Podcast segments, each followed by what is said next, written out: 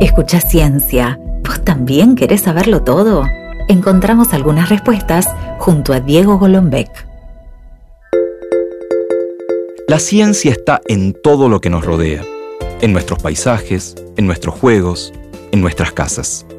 En este podcast podrás descubrirla viajando a través de historias.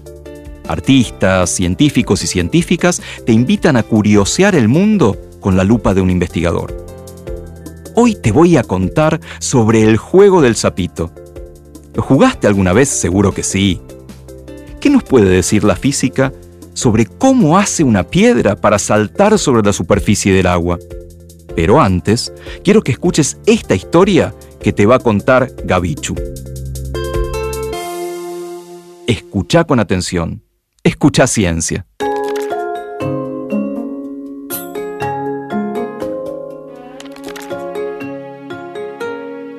Mi nombre es Gabichu y te voy a leer un fragmento del libro de la ciudad perfecta. Lo escribieron Laura Escudero Tobler y Matías Aldaz. Y cuenta la historia de Gaspar, que vivía desde siempre con su papá, su mejor amigo, Fabio, y su abuela en una ciudad que a él le parecía perfecta.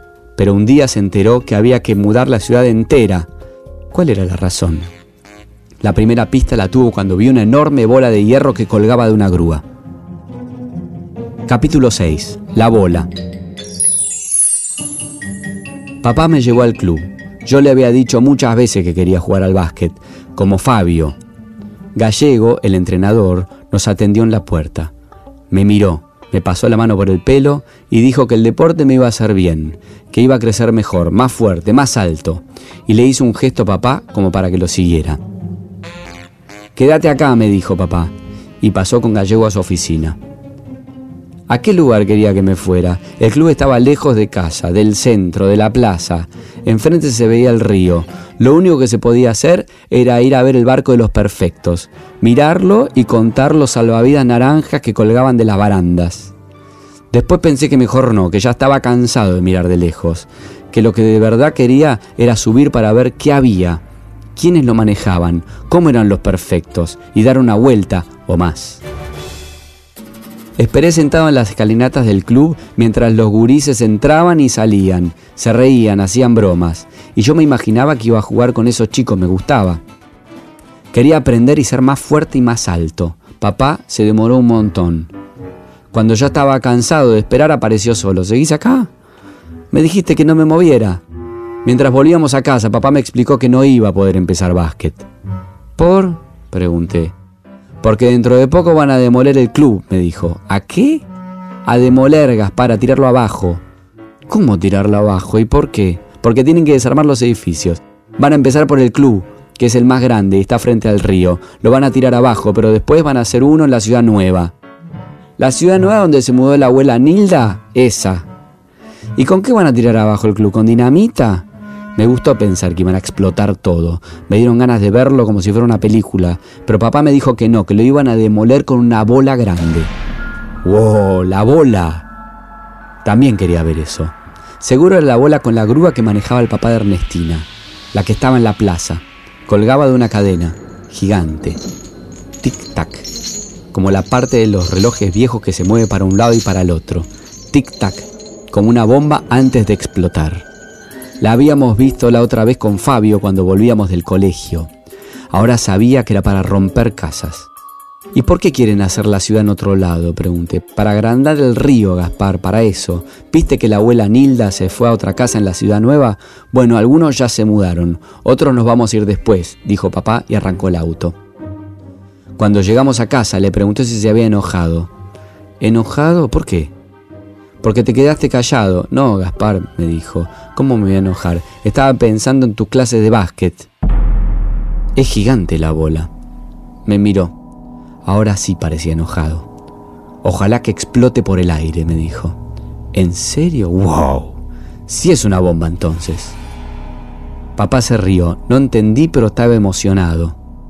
La bola era como una bomba. Quería ver eso, cómo demolían.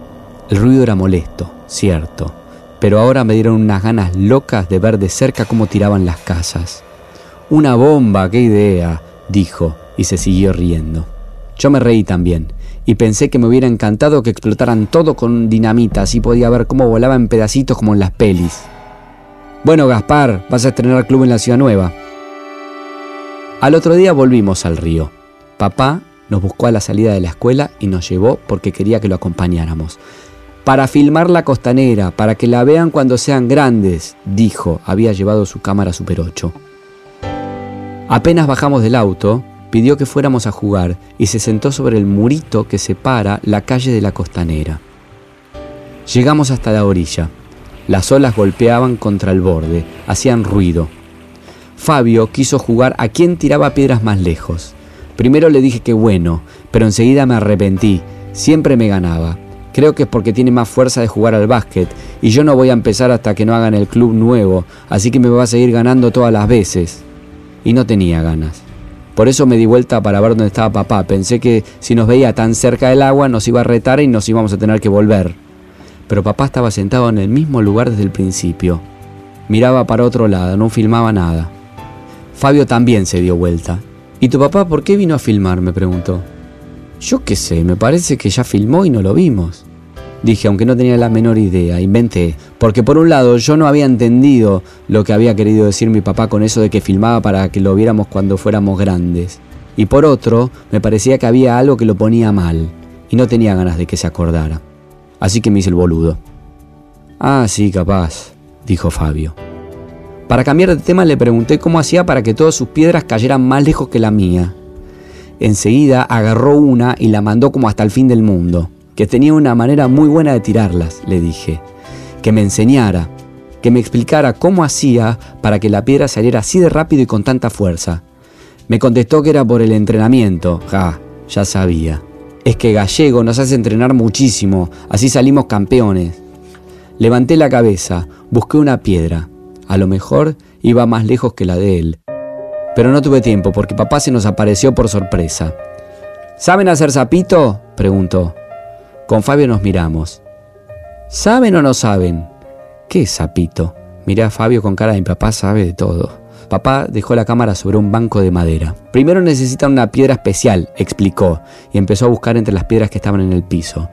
Una piedra que tenga ganas de volar, así como esta. Papá tenía una piedra plana en la mano, parecía las bolitas de plastilina que aplastábamos en las clases de plástica. Si no es así, no vuela. ¿Cómo piedras que vuelan? saltó Fabio. Papá se rió. Es una manera de decir, Fabio, pero sí, la piedra vuela, baja y pica sobre el agua. ¿Como una pelota de básquet? pregunté. Eso, como una pelota de básquet, pica y sigue volando. Papá se agachó y tiró la piedra. Y la piedra voló por arriba del río durante un rato. Picó un montón de veces sobre el agua hasta que se hundió. ¿Vieron cómo vuela y pica? Acá es fundamental que la piedra sea plana, si no, no pasa nada. Como esta, Fabio mostró una piedra flaquita, como la de papá. Sí, perfecto, como esa, dijo. Tiene ganas, mira. La piedra voló y picó no sé cuántas veces hasta hundirse. ¿Y se parece o no a un sapo que salta? nos preguntó papá. Sí, Fabio tiró su piedra, no voló casi nada y se hundió sin saltar una sola vez. Mmm. Papá se agachó y buscó otra. Fíjate cómo la tengo. ¿Ves? Así, y la tiró. De nuevo la piedra voló y picó muchas veces antes de desaparecer. Tienen que agarrarla de esta manera, dijo papá mientras sostenía la piedra entre el dedo índice y el pulgar. Nosotros buscamos una piedra cada uno como las que nos había mostrado papá para hacer lo mismo que él. Tiene que ir derecho al río, misma altura, como si la tiraran desde arriba de una mesa grande. Fabio probó primero, Después yo. Las dos volaron, no tanto como las de papá, pero las vimos picar. Fabio pegó un grito de contento, yo también. Eso, ¿vieron qué fácil hacer zapito? Ahora tiren que yo lo filmo. Tiré. Papá se puso atrás con la cámara. La piedra voló como nunca, como el pájaro que picotea pescados en el río. Cuando se hundió salpicó mucha agua. Muy bien, Gaspar, gritó papá, y me pidió que me diera vuelta y que saludara a la cámara. Después le tocó a Fabio, que tiró y la piedra rebotó sobre el agua dos o tres veces. ¡Campeones de zapito! gritó papá. Esa tarde hicimos picar las piedras sobre el río mientras papá se alejaba y filmaba el barco de los perfectos, la costanera, la ciudad entera desde la orilla. Filmaba todo y ahora yo podía verlo. No me importó para qué, si era para nosotros, para que lo viéramos después. Al rato, papá dijo que era tarde, que nos teníamos que ir, que no le habíamos avisado a nadie que estábamos en el río. Subimos al auto. Peleamos un poco para ver quién había tirado la piedra más lejos o quién había conseguido hacerla picar más veces. Pero papá nos hizo callar. Cinco minutos después estacionamos enfrente de la casa de Fabio. La mamá en la puerta parecía preocupada, pero cuando nos vio llegar cambió la cara. Le dio un abrazo y un beso a Fabio que él enseguida se limpió con la mano. Papá saludó, pidió disculpas por la demora, le contó que habíamos ido al río y nos fuimos. Estaba anocheciendo. En el camino pasamos por la plaza. El camión con la bola no estaba. La ciudad tenía algunas casas desocupadas de gente que había empezado a mudarse. Casas sin luces a la noche. Se parecía un poco a las piedras que hacían sapito. Por acá, por allá, saltitos de gente que todavía vivía en su casa de siempre hasta que no quedara nadie y hundieran toda la ciudad abajo del agua.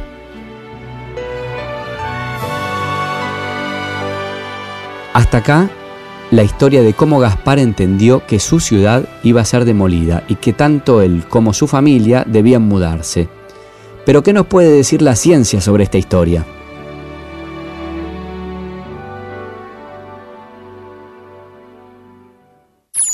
Gaspar, el protagonista de esta historia, se acerca al río con su papá y su mejor amigo para aprender a hacer sapito. ¿Alguna vez te preguntaste cómo lograr, al menos por un momento, que algo tan pesado como una piedra no se hunda? Veamos cómo funciona este viejo juego. Primero, necesitamos una piedra con ganas de volar, es decir, una piedra plana y redonda. Cuanto más plana, más fácilmente va a atravesar el aire, como las alas de los aviones. Y cuanto más redonda, más sencillo es hacerla girar para darle mayor estabilidad al movimiento, al igual que los trompos, que solo se caen si giran despacito. Para hacer que rebote, también es importante darle a la piedra un gran impulso hacia adelante, lo más paralela posible al agua. Necesitamos que la fuerza de nuestro movimiento sea mayor que la que ejerce la gravedad para tirar la piedra hacia abajo se ha comprobado que el mejor ángulo de tiro es de unos 20 grados respecto de la superficie. Atención, ¿eh? Eso no es todo. La piedra tiene que tocar el agua primero con la parte plana, como si fuera una tabla de surf.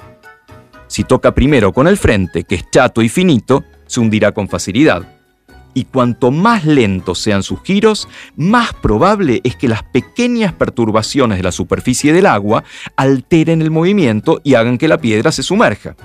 Lo mismo puede ocurrir si la arrojamos desde un ángulo demasiado pequeño. Pero aún haciendo el lanzamiento perfecto, en algún momento la piedra se hunde. Esto sucede porque al tocar el agua pierde un poco de energía.